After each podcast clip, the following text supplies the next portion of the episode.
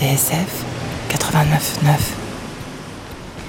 Et donc dans la boîte à matelot débute un certain Django Reinhardt. Voilà, réellement, euh, c'est à partir de là, parce que tout va se jouer dans le quartier en fait. C'est là que il rencontre, euh, enfin, par l'intermédiaire d'amis comme le peintre Émile Savitry et tout, il rencontre les gens du Hot Club de France. C'est dans la cabine de, je crois bien que c'est dans la cabine où tu enregistrais des disques souples comme ça, qui lui fera enregistrer en, en 33 une version de Tiger Rag avec un bassiste qui s'appelle Juan Fernandez, un bassiste euh, cubain ou portoricain qui était à Paris à ce moment-là. Et tout, va jouer dans ce quartier. Il va démarrer beaucoup dans le quartier ici. Bah, c'est le lieu, c'est, euh, euh, Pigalle à l'époque. Pigalle et Montmartre tiennent dans l'entre-deux-guerres le rôle que le Saint-Germain de l'après-guerre tiendra dans, la musique de jazz. Ça se déplace. C'est drôle comme le jazz se déplace géographiquement dans la capitale comme ça. Des hauts de Montmartre à, Montparnasse, à, Saint-Germain, à Saint-Michel par la suite. Sur la rive droite à nouveau, puis revient. I'll be glad when you dead, you rascal you. I'll be glad when you dead, you rascal you. You know you done me wrong. You stole my wife and gone. I'll be glad when you dead, you rascal you. Talk about him, Jordan. Talk about him. I'm gonna kill you. Il paraît qu'Armstrong habitait le quartier, Oui, alors, rue de la Tour d'Auvergne, c'est plus bas. par là-bas. Voilà, plus bas, c'est, euh, près de la rue des Martyrs. Et Django l'a accompagné. Alors oui, il serait, euh, il y- il y aurait une rencontre organisée où ils auraient joué ensemble. C'est assez bizarre cette histoire parce que Charles Delaunay, dans son livre sur Django, qui est le premier ouvrage sur Django écrit, dit qu'il lui a, fait rencontrer euh, Louis Armstrong et que Django aurait joué devant lui, devant l'indifférence totale euh, de Louis Armstrong. Et ailleurs, on entend dire qu'en fait, ils s'étaient rencontrés à l'époque, en, en 34, et qu'ils auraient joué ensemble, tous les deux. Et que ça serait très bien passé. Alors, où est la vérité? J'étais absent ce soir-là, alors... Toi aussi J'étais pas là, je pouvais pas venir. Qu'est-ce qu'on remonte sur, euh, sur le Moulin Rouge On monte sur Moulin Rouge. I met Django Reinhardt during that time in Paris. Uh, he knocked me out. Ooh, boy, that cat sure could play. Mm, say C-Bon. Lovers say that in France, when they thrill to romance, it means that it's so good. Oh, say C-Bon. So I say it to you, like the French people do because it's oh so good. Every word, every sigh, every kiss, dear, leads to only one thought, and it's this, dear. Mm, it's so good. Nothing else can replace just your slightest embrace. And if you only would my own for the rest of my days, I will whisper this phrase. My darling say, see, bon, oui,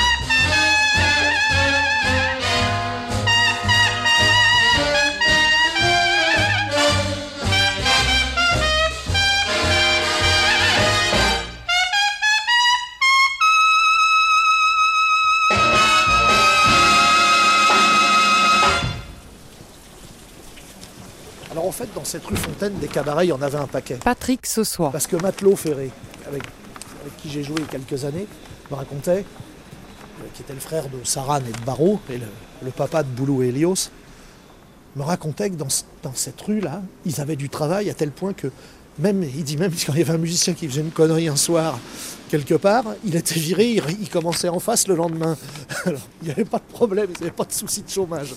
C'était moite-moite, j'ai l'impression. C'est-à-dire que c'était un côté, euh, d'un côté américain et de l'autre côté, euh, ce, que, ce qui est raconté dans les livrets là, de Terciné, c'est Ouais. Harlem-sur-Seine. Et puis de l'autre côté, c'est euh, c'est aussi beaucoup, de, beaucoup de, de gens euh, qui venaient de, qui venaient de Russie. Quoi. Alors il y avait le, le côté euh, cabaret russe, mais il y a une chose que que- qu'on a un petit peu oublié maintenant parce que ça n'existe plus nulle part, c'est que dans les boîtes il y avait souvent deux orchestres. Il y avait un orchestre qui faisait le jazz et la danse, des fois un orchestre qui faisait le zigan et la danse. Il y avait souvent deux orchestres. Il arrivait qu'il y ait un ou deux membres qui naviguent de l'un à l'autre, mais généralement il y avait deux ensembles. Un- un- ce qu'ils appelaient un orchestre attractif et un orchestre qui faisait la danse. Ça faisait un paquet de musiciens par soir. hein. Ça faisait du 10-12 musiciens par, euh, par, euh, par cabaret, tu vois, travailler. Alors imagine-toi qu'il y en a une douzaine dans la rue, tu vois, le... y a de quoi rêver maintenant.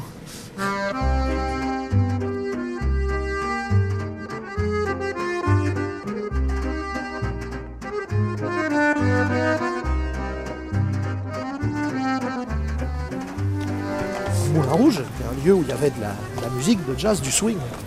Les- la célèbre photo où on voit, euh, euh, je crois que c'est l'orchestre d'Auguste Viseur, le quintet du Hot Club de France, et un autre qui, doit être, euh, je me rappelle plus, tiens. Enfin, la photo est célébrissime, où tu as une scène à trois niveaux comme ça, et chaque orchestre joue l'un après l'autre, on, écla- on éclaire la scène où l'orchestre joue et l'autre s'éteint. Et c'est au Moulin Rouge ici.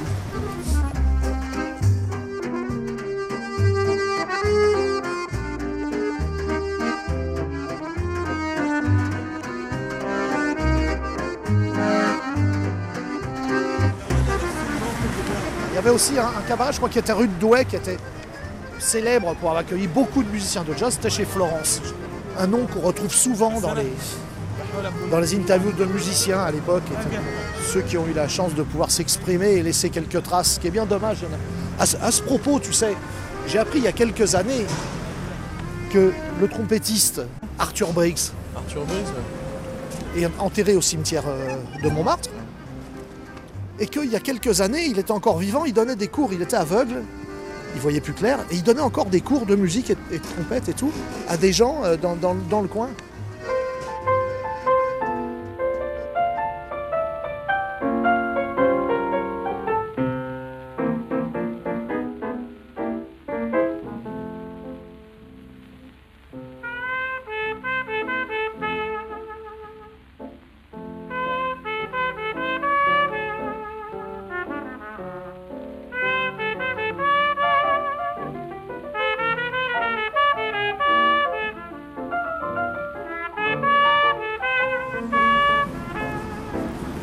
Il y a autant Pourquoi il y a autant de boutiques qui vendent Bah, parce qu'il y avait les musiciens, parce qu'il y avait les cabarets, parce qu'il y avait les lieux de travail pour les musiciens.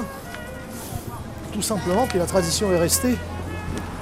Bon, le, le quartier est devenu ce qu'il est, ce qu'il est devenu, il y a du bien, il y a du pas bien. Encore là, on est dans une partie assez sympathique quand même. hein. Ouais. Mais je On est où, préfère. là? On est, on est rue Le Pic, ici. On est près du, du fameux bar euh, célébrissime dans le monde entier grâce au, Amélie Poulain. Alors, mais je préfère cette réalité-là à celle du film un peu lisse, comme ça, un peu. euh, je préfère cette réalité un petit peu plus. euh, un peu plus triviale peut-être, mais je la trouve plus. euh, plus humaine.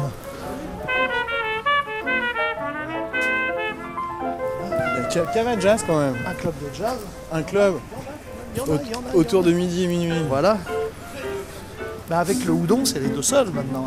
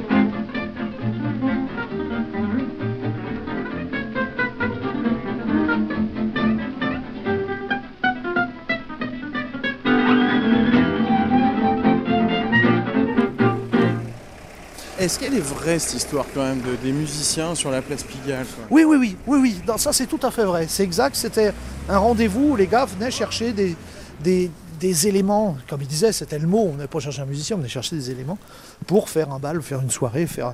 Je pense pas que ça ait beaucoup concerné les concerts de jazz. Déjà, il n'y en avait pas. Hein, le concert de jazz, c'était réservé à un peu une élite de musiciens, avec des organisations de genre hot club, euh, les fédérations d'hot club de province, tout ça, euh, dans leur coin organisaient des concerts. Ils ont beaucoup participé d'ailleurs à la, à la vie du jazz en France à, à cette époque-là, parce qu'il n'y avait pas de festival, il n'y avait pas ça, c'est récent tout ça. Festival de jazz, à part euh, les grands, grands. Parce que Django gros- et le quintet, c'est vraiment une émanation du hot club quoi. Tout à fait. C'est eux qui ont eu le- l'idée de promotionner un jazz à la française, un original en plus, et de lui donner le nom de quintet du Hot Club de France. Un jazz européen? Un jazz européen déjà.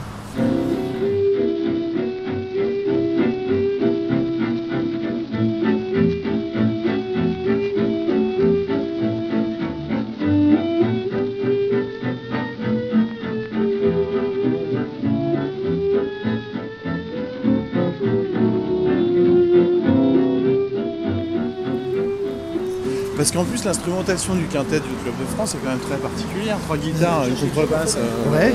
un violon et un soliste, c'est quand même bizarre quoi. Bah oui, mais même si, si on voit que ouais. ça avait été quand même fait, pas tout à fait dans la même forme, mais euh, euh, les, les, les violonistes de jazz comme Joe Venuti, les sessions avec Eddie Lang, des trucs comme ça, la combinaison à cordes existait déjà.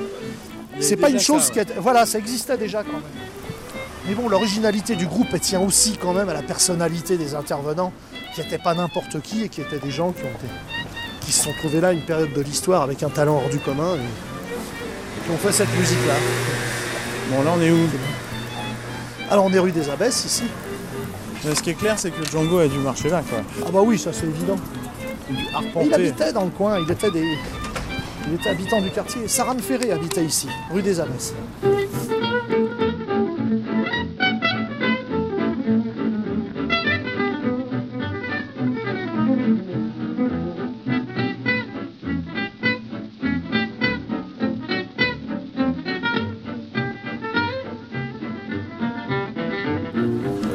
Manouche, elle a continué à habiter, à, à- en tout cas musicalement, euh, Pigalle, très Beaucoup, longtemps. Beaucoup, parce qu'en fait, ils étaient, pour la plupart, euh, habités, peut-être pas toujours forcément, mais en tout cas, ils séjournaient et à y travailler. Voilà. Parce qu'en fait, ils- be- beaucoup faisaient, avaient fait du jazz, mais faisaient aussi plein d'autres choses. Les, les, les cabarets de zigane, la chanson, tout un tas de choses. Ils faisaient vraiment le métier de musicien au plein sens du terme, c'est-à-dire qu'ils n'étaient pas musiciens de jazz, ils étaient musiciens tout court. Les réveillons. Ah oui, tout, tout ce qui se présentait. Stéphane Grappelli, qui a toujours habité quasiment le quartier, rue Rochechouart, lui aurait commencé dans les cours, ici, du, du quartier là. Alors moi j'ai connu ça, les musiciens de cour. Les gars qui venaient dans la cour avec une guitare ou un violon, euh, ils jouaient 10 minutes, tu leur balançais de l'oseille comme ça. Alors il y avait un truc, un jeu, ça c'est mon père qui m'avait raconté ça, qui habitait le 19e aussi. C'était quand même des petits fumiers, tu diras. Il y avait des pièces de, de, de 5 sous euh, en alu, des trucs comme ça. Tu sais ce qu'ils faisaient Ces salauds-là, ils la chauffaient sur le gaz avant de la balancer au gars. Et le mec, il se cramait les paluches quand il ramassait la pièce. C'est pas beau, hein?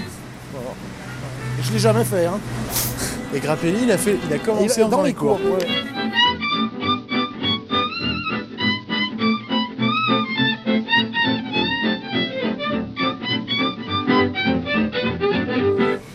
Descend la rue Houdon, là. Patrick Sossois. On descend sur la place Pigalle, en fait. On se dirige vers Anvers, vers le... Et on arrive devant la brasserie. la Pigalle. C'était celui-là. C'était celui-là là. C'était ça là Tu regardes euh, intelligemment la fourmi à côté. Eh oui. Voilà. Bah, ça porte toujours le même nom, tu vois. Mais je pense que ça a été amputé d'un morceau, moi, il me semble bien. Parce que là, ici, il est C'était passé des choses plus- quand même. Ouais, ouais. Alors là, euh, alors je ne sais pas exactement quand ça a commencé, mais c'était beaucoup les musiciens de jazz antillais. C'est ici qu'un un- un copain à moi, un guitariste extraordinaire, a commencé, André Condoin. Et puis, il y a eu, bien sûr, Bill Coleman qui a joué, et Benny Waters. Qui était là, Benny- Benny- voilà, là, c'est à l'endroit où on est. Benny quoi. Waters qui, a, qui m'avait raconté une anecdote où on rejoint les, les guitaristes manouches là. C'était dans les années 60. Il jouait tous les soirs et il dit il y avait un gars qui venait avec une guitare et puis à un moment il faisait le bœuf. Il dit il jouait terrible. Et je veux dire quand il me l'a raconté parce qu'on était en tournée ensemble, c'était en 1981 ou 82. Et à un moment je mets une cassette de Joseph Reinhardt, non le frère de Django. Et Benny me dit je connais ce gars-là, je connais, j'ai joué avec lui. Je dis ah bon? Il me dit c'est le frère de Django. Je dis oui exact. Et il me raconte cette histoire insensée. Il dit tous les soirs, ça durait des semaines. Tous les soirs il était là, il faisait le bof. Il jouait 5, 6, 8 morceaux avec eux et puis il s'en allait. Et puis un coup il y a un musicien qui s'en va, qui, doit partir à la, en tournée, je sais pas quoi. Et quand il voit Nana arriver, Benny Waters, et euh, Lirvat lui propose si tu veux, on t'engage et tu joues tous les soirs avec nous, t'es payé. Et ils l'ont jamais revu. Disparu. disparu. À l'idée d'être obligé de venir tous les soirs, il venait s'il voulait. Mais il venait quand même tous les il, soirs. venait, il venait tous les soirs. Il est venu tous les soirs pendant deux mois. Il me dit du jour, on lui a demandé s'il voulait venir tous les soirs. Il est plus venu.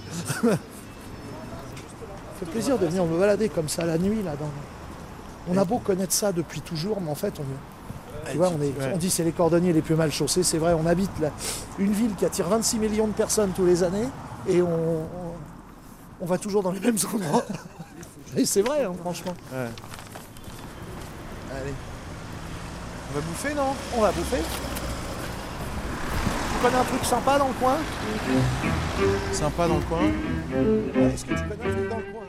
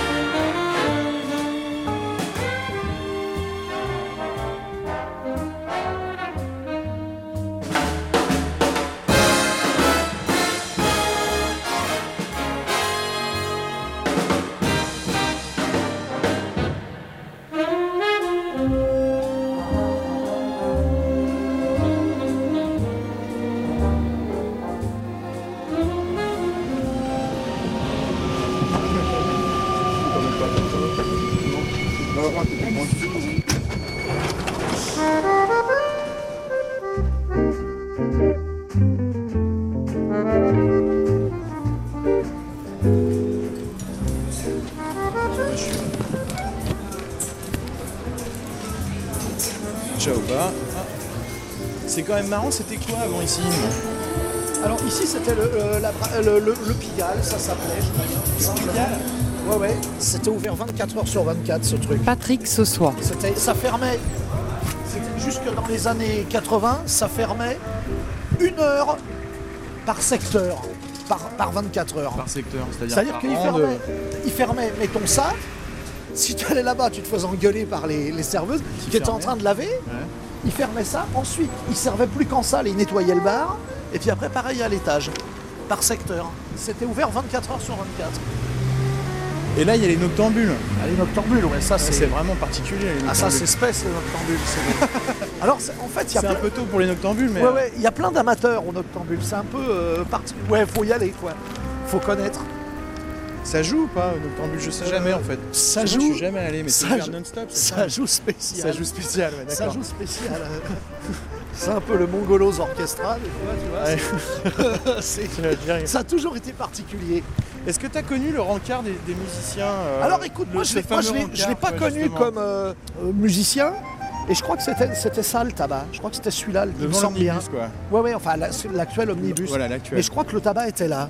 Alors en fait, je dis ça, je sais jamais si c'était celui-là ou celui-là. Je me rappelle pas. Je l'ai vu le tabac plein de fois, mais j'ai beaucoup traîné ici moi, dans le temps. Bon, là, on est où exactement? Là, on est place Pigalle, on est sur la place, là, le, le petit jet d'eau entouré de bistrot. Voilà. On descend. euh, Alors les ateliers de rapins, ils sont plus là. hein. Les, les rapins, c'était des peintres en, en, en argot. Alors il n'y a plus de, il y a plus d'ateliers de peintres sur la place Pigalle. Je sais pas s'il y en a jamais eu Il y, beaucoup. en a- il y en a là encore. Ouais, ouais, bah, C'est Balasco qui habite là-bas. Ouais, c'est ce que j'allais dire. En général, les ateliers de peintres sont habités par n'importe qui sauf des peintres. Au prix où c'est, c'est normal.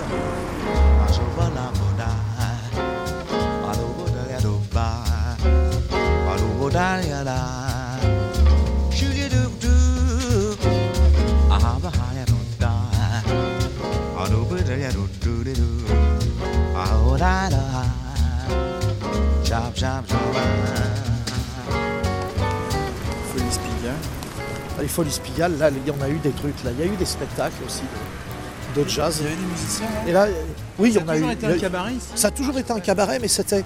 Il y a eu des trucs, il y a eu un peu de musical là-dedans, des trucs, il y a eu un peu de tout. Ça a tellement bougé les dernières années en plus.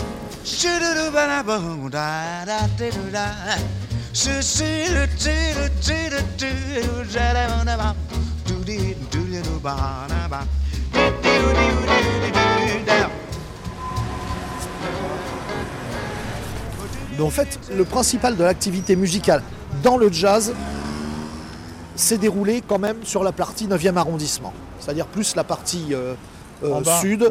voilà, dans le, dans le triangle entre la rue Pigalle, la rue Fontaine et le boulevard. Ouais. C'était surtout là-dedans qu'il y avait les, les principaux, les plus connus des cabarets euh, qui ont accueilli des musiciens de jazz.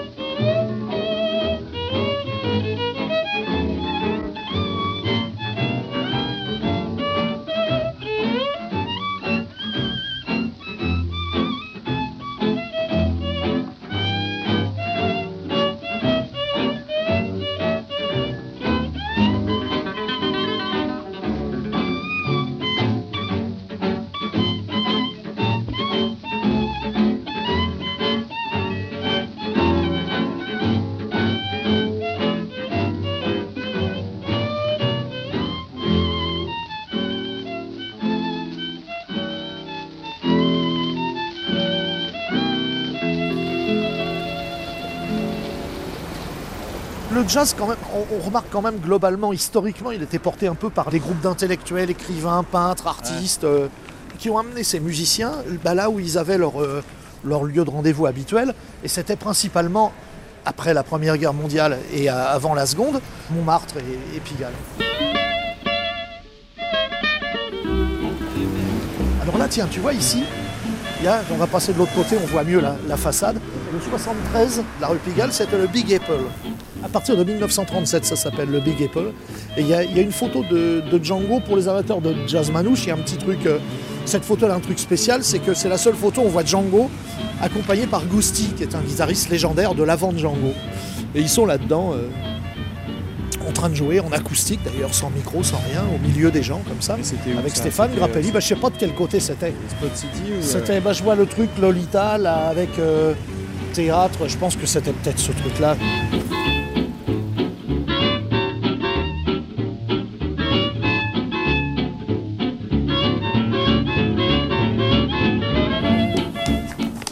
Moi, j'y ai fait mes premiers bœufs dans ce coin-là réellement, euh, parce qu'il y avait au, coin là-bas, à côté d'où on se rend, un club qui jusqu'aux années, à la fin des années 70, s'appelait le Trafalgar.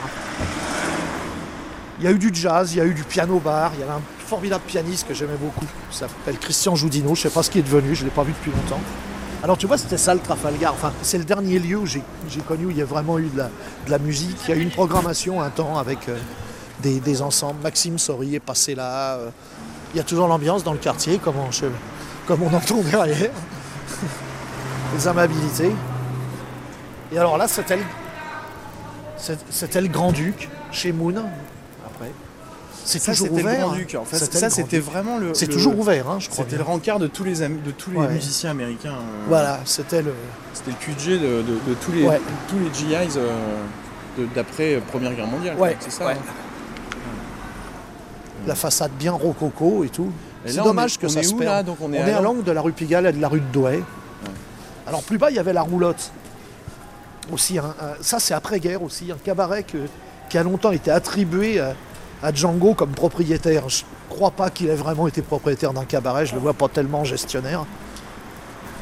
Et euh, enfin, le fait est qu'il y avait des. C'était les. Django était un peu le maître de cérémonie de ce cabaret. Il y a une photo comme ça légendaire où tu vois tous les guitaristes manouches et gitans de l'époque. Saran Ferré, Jacques Montagne, tout ça. Ils sont tous réunis.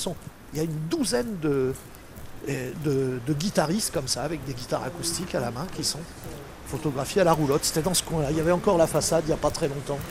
Je sais plus où c'était. Mais toi, quand t'es venu pour la première fois à, Pigalle, euh, un Ah, moi, je venais plus haut, voir là, pour c'est- les- Il y avait encore, il y avait encore plein de musique ou c'était vraiment Écoute, le, le dernier îlot Moi, je venais, je venais dans la journée parce que j'étais, j'étais jeune, j'avais 15-16 ans. hein. Et les euh, guitares. 14 ans, voilà, je venais mater les guitares. Alors il y a beaucoup de musiciens qui traînaient dans le truc. Il y avait des beaux instruments en vitrine. C'était, c'était pas forcément euh, du made in Korea comme maintenant, quoi. Il y avait une grande variété de, de choix, des beaux, beaux trucs qui étaient hors de mes moyens, bien entendu. Je me le suis payé 30 ou 40 ans après, mais d'occasion.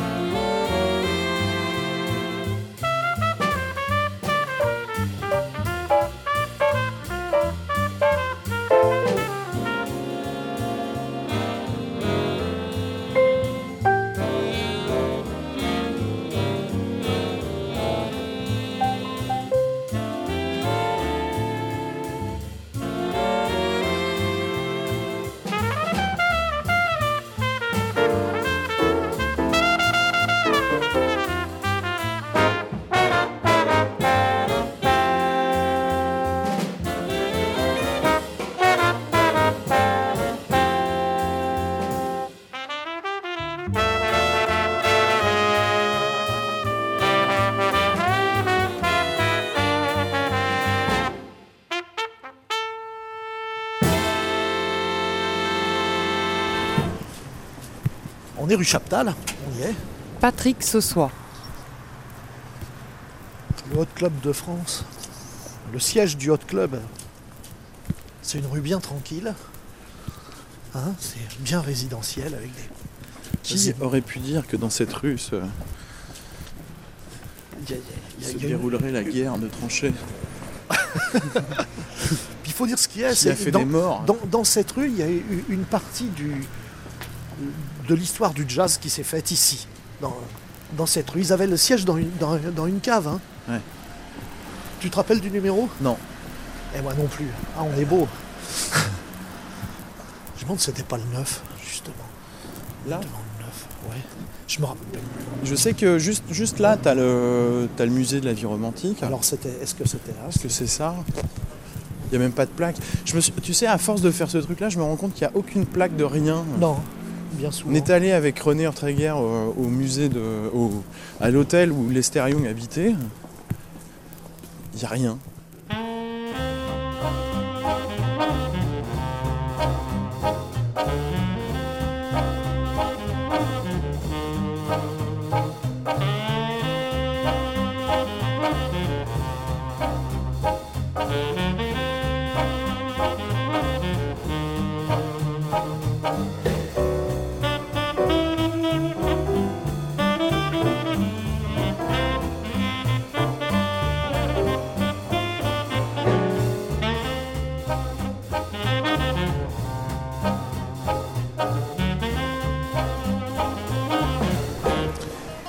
En fait, ça n'a pas quitté, ça a pas Ah. quitté Montmartre cette histoire parce que parce que le Club de France, il s'est créé, il s'est créé dans, ces- dans, dans les clubs de- de- du quartier, quoi. Oui, oui, tout, tout à fait. Bah, à l'initiative de, de Charles Delaunay. Le, le- le jazz était devenu à ce moment-là une musique à la mode. Ben oui, ça existait, on a du mal à le croire, mais c'était le cas. Et en fait, bah, ça se retrouvait dans les lieux de plaisir de l'époque. Ici, c'était rempli de cabarets. Il y avait musiciens de jazz, mais il y avait les cabarets de Zigane. Il y avait le- au-dessus du Grand-Duc, il y avait un truc. C'était un restaurant de Zigane. Il y avait un truc euh, rue Fromentin aussi, un petit peu plus haut. Il y avait. Il y avait les, les- les- les boîtes de musique typique, de trucs comme ça, enfin qu'on n'appelait pas encore typique, ça sera dans les années 50. Les boîtes antillaises, ouais. Ouais, des trucs comme ça. qui avaient- L'Irva et compagnie.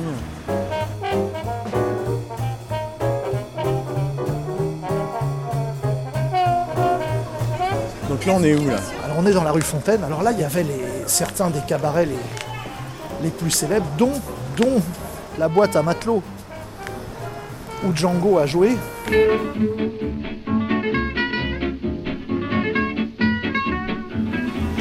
Alors la boîte à matelot, en fait, c'était la reproduction d'une boîte qui existait au Palm Beach de Cannes et où le chef d'orchestre était Louis Vola, contrebassiste, qui deviendra le contrebassiste du Quintet Club de France. Et ils ont reconstitué la même boîte, ils ont même fait monter les filets de pêche pour les mettre au mur, pour hors saison continuer à jouer là.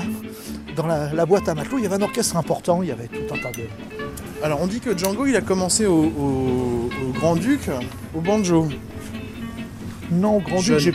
oh, à 14 moi, j'ai, plutôt entendu parler des, des balmusettes. hein. Ouais. Mais c'est un, c'est un petit peu difficile de le suivre à la trace dans les, les balles à l'époque et les cabarets. Pour une raison toute simple, c'est que l'idée de mettre les noms des musiciens même au dos des disques, c'est récent. Ça fait 20 ans qu'on fait ça. Qu'on s'est mis à se dire quand même qu'ils avaient peut-être un petit rôle dans ce qui se passait et qu'on met leur nom. Mais avant, t'achetais un disque, t'avais jamais le nom d'un musicien. Fallait qu'il soit célèbre ici, mais qu'il ait coûté cher. Mais si les gars étaient bons, pas célèbres et coûtaient pas cher, on mettait pas leur nom. Et ça, c'est insensé, mais c'était comme ça. Et ce qui fait que dans les balles, encore moins. Il y avait la vedette qui avait son nom à l'affiche, et pas les autres. C'était Guérino et son orchestre. Alors ceux qui disent Django a joué là, a joué là, a joué là, faudra en être certain. Faudra avoir des photos, faudra avoir des... Parce que même des programmes, ils nous donneront pas ça.